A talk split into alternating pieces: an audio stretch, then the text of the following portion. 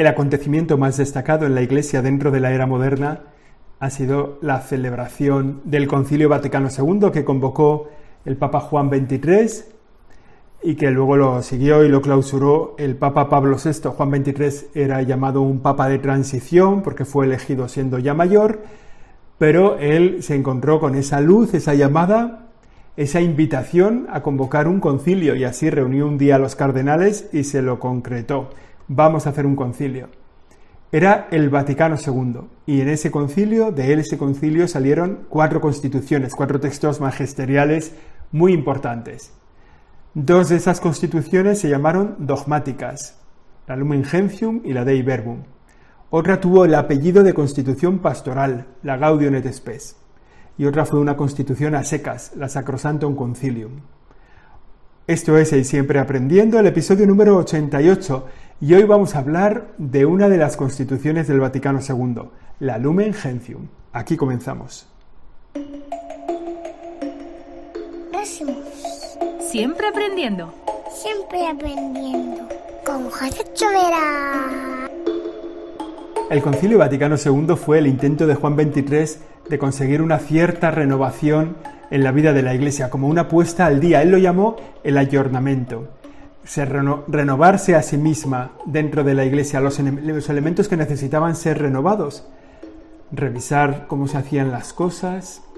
Revisar, en el fondo, lo que yo llamo muchas veces la cultura de la institución, el cómo somos y el cómo hacemos. Ha sido un concilio, fue es el último concilio ecuménico de la Iglesia, no ha habido tantos, ¿eh? apenas hay una veintena de concilios ecuménicos. Y desde, de hecho, en los últimos cinco siglos ha habido tres solo, o sea que los concilios son más de los primeros siglos. Bueno, pero este fue un concilio en el que acudió mucha gente. O sea, el Papa invitó los papas, porque ya digo que se hicieron entre Juan XXIII y Pablo VI, se invitaron a muchísima gente, dos mil personas acudían a las sesiones del concilio, que se celebraban en el mes de octubre, noviembre, diciembre, al final del año, de años sucesivos, el 63, el 64, el 65. Bueno, es un concilio muy representativo porque asistieron unos 2.000 padres conciliares en cada una de las, de las sesiones que se organizó.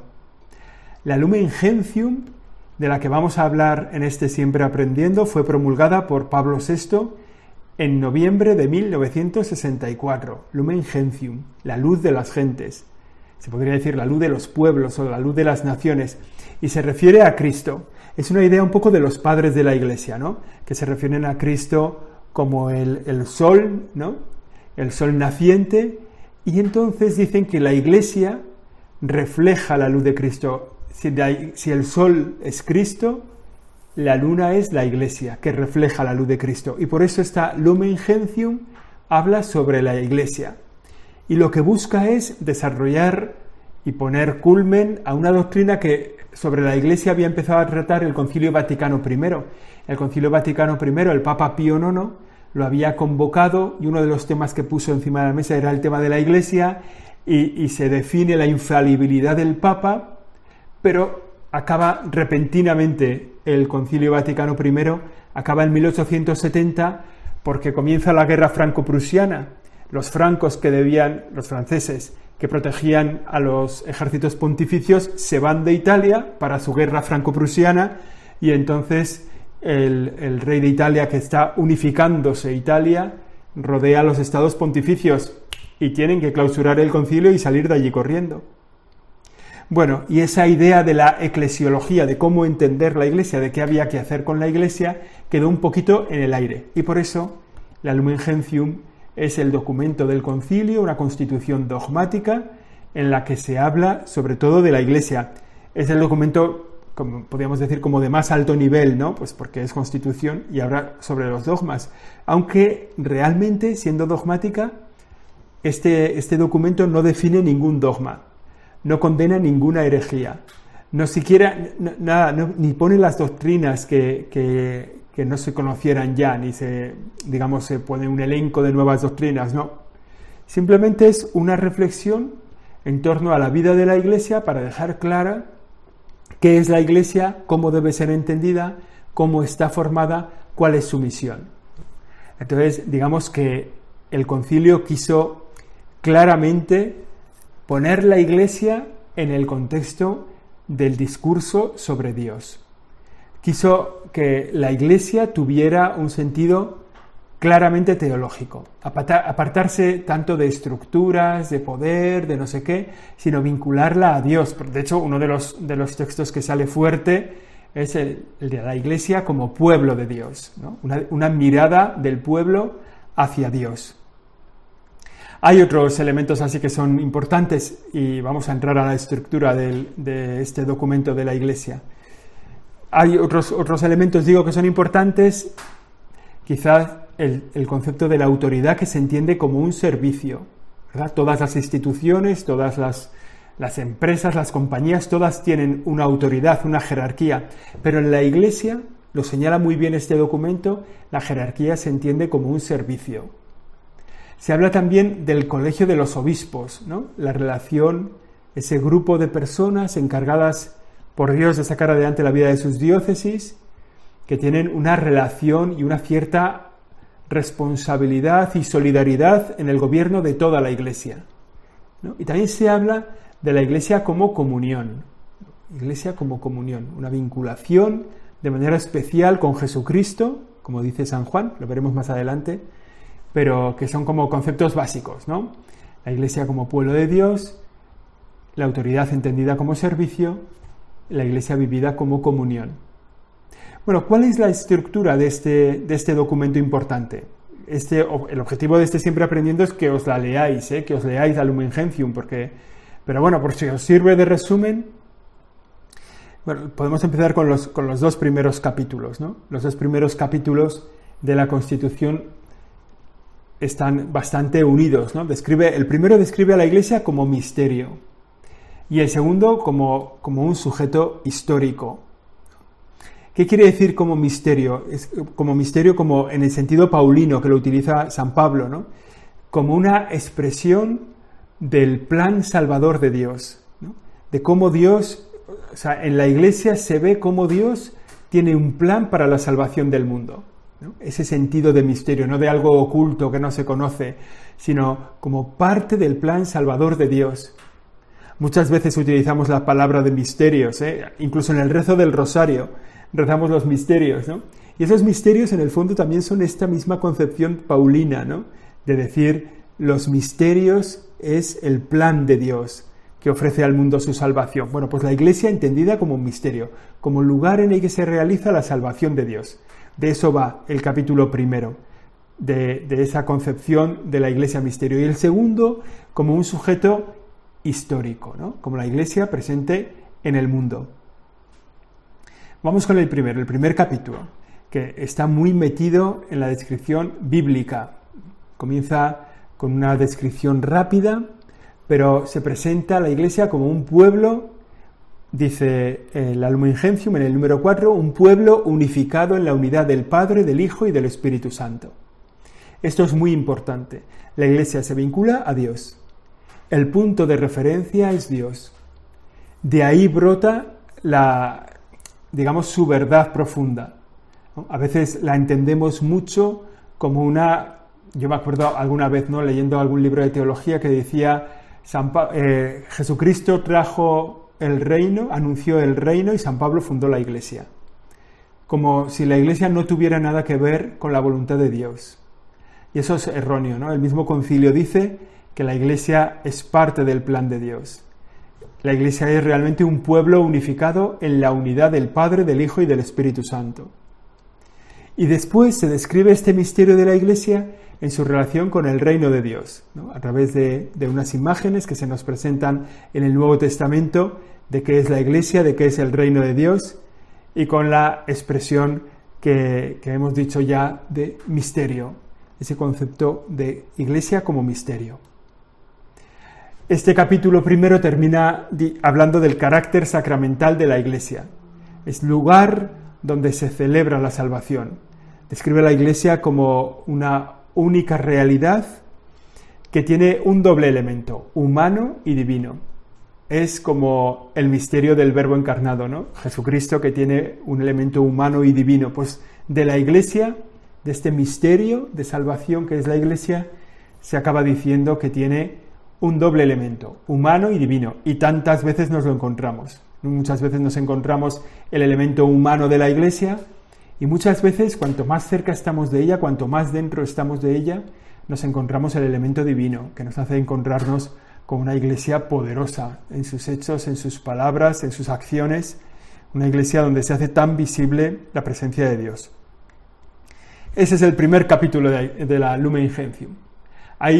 Bueno, hay que decir que hay ocho capítulos. Voy a intentar no ser muy, muy explícito en cada uno de ellos porque si no, igual se nos va el tiempo. Bueno, el segundo capítulo se centra en la noción de pueblo de Dios. Se vincula con el antiguo pueblo de Dios, con el pueblo de Israel.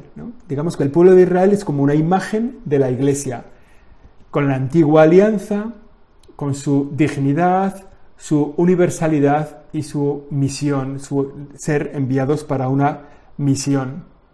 Y entonces en el pueblo de Dios, en el nuevo pueblo de Dios que es la iglesia, encontramos la nueva alianza, una misión universal que busca hacer para todos los hombres, alcanzar a todos los hombres la salvación que Dios nos ha ganado en la cruz. En este segundo capítulo se hace muy fuerte el sacerdocio común de los fieles, esa dimensión que ve que los fieles también participan de un sacerdocio, también tienen una misión de enseñar, de anunciar, una misión de regir y una misión de santificar. ¿no? También es el fiel laico, el, fiel el sacerdocio común de los fieles, lo que está diciendo es que los fieles laicos también pueden hacer de mediadores con Dios, tienen una dimensión de mediación con Dios. Después de los dos primeros capítulos, el tercero y el cuarto hablan de dos pertenencias concretas a este pueblo de Dios. Una la que constituye la jerarquía y otra la que constituyen los fieles laicos. La primera de la que habla es de la jerarquía, en el capítulo tercero. Es un poco, bueno, no, sé, ¿no? no está mal, ¿no? pero propiamente lo que hay en la iglesia es un fiel laico, son fieles laicos. Quiero decir que lo primero que hay en la iglesia es, o sea, en cuanto tú naces y te bautizan, ¿qué pasas a ser en la iglesia? ¿Sacerdote? No, pasas a ser un fiel laico que es un poco lo más numeroso que hay en la vida de la Iglesia. Pero bueno, da igual. El concilio, el Lumen Gentium, utiliza el capítulo tercero, lo dedica a la jerarquía, en particular al episcopado. Ya hemos dicho que, no hemos dicho, pero bueno, en la jerarquía nos encontramos dentro de la Iglesia a los diáconos, a los presbíteros y a los obispos. Y esto desde el momento de la fundación de la Iglesia, desde el mismísimo comienzo, nos encontramos esto muy pronto en la, época apostólica nos encontramos esta estructura de la Iglesia. Pero este capítulo fundamentalmente se dedica dentro de la jerarquía diácono, presbítero, obispo, se dedica sobre todo al episcopado. Y una aportación que hace, que ya hemos anunciado antes, se parte de una visión de la autoridad de la Iglesia como un servicio a los hermanos. Es decir, eh, los sacerdotes, los obispos, los diáconos están para el servicio de los hermanos. Y se habla también de dos puntos que son muy importantes y que fueron muy debatidos y que hubo mucha polémica. La sacramentalidad del episcopado y la, realidad de un colegio episcopal, ¿no? de un grupo de obispos, del grupo de los obispos, ¿no? todos los obispos forman el colegio episcopal, que tiene una responsabilidad sobre el conjunto de la Iglesia, no solo sobre su, sobre su diócesis concreta. ¿no? Bueno, esto de la sacramentalidad del episcopado fue una de las cosas que más más eh, tema causó en el debate conciliar. Entonces, finalmente, la Lumen Gentium afirma el origen sacramental del episcopado como una plenitud del sacramento del orden. De hecho, cuando te ordenan de sacerdote, te ordenan de sacerdote de segundo grado. Y entonces es algo que la gente luego te pregunta, vaya, pero ¿por qué no te han ordenado sacerdote de primer grado? ¿Qué pasa? ¿No has aprobado el examen o algo? No, sacerdote de segundo grado, sacerdote, presbítero. Luego el sacerdocio de primer grado es el episcopado. Este es el tercer capítulo, se dedica a la constitución jerárquica de la Iglesia, habla sobre todo del episcopado, habla de la plenitud del sacramento del orden para el obispo y de esa realidad de un colegio formado por todos los obispos que tienen una misión compartida en el beneficio, en bien de la Iglesia, digamos. El cuarto capítulo, ya lo hemos dicho, está dedicado enteramente a los laicos. Se trata de describir su naturaleza, su misión, su dignidad. Dice el concilio que es plenamente eclesial la participación de los laicos en la vida de la Iglesia, que es, o sea, que su papel no es menor, que no tiene una misión secundaria, que no tiene una labor eh, delegada. No, no, no. Está, el reino de Dios está formado por, fieles laicos que se dedican en las realidades temporales a vivirlas según lo que les pide Dios y a ponerse en relación con Dios para ordenar esas realidades temporales según el plan de Dios. ¿Quiénes son laicos? Pues los que no son religiosos ni tienen el orden sagrado, ni están ni son religiosos ni son sacerdotes en cualquiera de sus dimensiones, ¿no? Es una como es una definición por negación, pero sin embargo ya he dicho, ¿no? que lo que uno es nada más al ser bautizado se incorpora a los fieles laicos. O sea, lo que uno es así en el tiempo primero es un fiel laico. Después puede ser que deje de ser un fiel laico para ser un sacerdote, un religioso, pero bueno. En cualquier caso es importante destacar que la identidad del fiel laico que surge en el bautismo les hace participar a los fieles laicos de una misión, de la misión de Cristo. Les hace participar de su misión sacerdotal, profética y real. Bueno, esto es el resumencito del capítulo cuarto en torno a los fieles laicos. En el capítulo quinto, ¿qué se habla? Un tema muy importante, la llamada universal a la santidad. Todos están llamados en la Iglesia a ser santos. Lo dice así el número 39. Todos en la Iglesia, tanto si pertenecen a la jerarquía como si están dirigidos por ella, están llamados a la santidad. Hubo un tiempo en que no se entendía muy bien que, los fieles laicos tenían que ser santos y entonces llamaba un poco la atención, parecía que para ser santo había que ser religioso, ¿no? que tener esa vida de perfección que era la vida religiosa. Entonces es un error. Todos estamos llamados a ser santos. Todos los fieles, dice el concilio, la Lumen Gentium, todos los fieles de cualquier estado y condición están llamados a la plenitud de la vida cristiana y a la perfección de la caridad. Bueno, la principal novedad se encuentra en Lumen Gentium 41, que habla de distintos caminos de alcanzar la santidad. No solo el estado religioso, sino también otros caminos en los que se puede alcanzar la santidad. El capítulo sexto se dedica precisamente a los religiosos, ¿no? Cuyos entonces ya veis cómo va viendo, ¿no? Hemos hablado de la Iglesia como misterio, como pueblo de Dios, Hemos hablado de la jerarquía, de los fieles laicos, de la vocación universal a la santidad. En el capítulo sexto, los religiosos, que la función decisiva que les, que les entrega la Iglesia es dar testimonio en el mundo de la perfección en el reino de los cielos, de la perfección escatológica, ¿no? Y presenta una como condición de vida una presencia a través de los votos evangélicos, una presencia en el mundo digamos, de bueno, una visualización en el mundo del reino de los cielos. ¿no? En los religiosos, con su vida entregada, se hace esto visible. El capítulo séptimo hace una mirada hacia dónde se encamina la Iglesia, una mirada escatológica hacia el final de los tiempos, hacia la plenitud. Nosotros ya sabemos, bueno, no sé si sabemos, supongo que sí, que la Iglesia, el pueblo de Dios, está separado en tres grupos ahora mismo. Un grupo es la Iglesia que está en el cielo, la formada por la Virgen María y los santos, por Jesucristo como cabeza. Otro grupo es la iglesia que está en el purgatorio, por decirlo así, que se purifica después de la vida terrenal para entrar en el reino de los cielos. Y la tercera parte de la iglesia, de este pueblo de Dios, es la que formamos los fieles que estamos vivos aquí en la tierra y que procuramos alcanzar nuestra santidad con el trabajo, con la vida que hacemos, con nuestra vocación religiosa, con lo que hayamos recibido.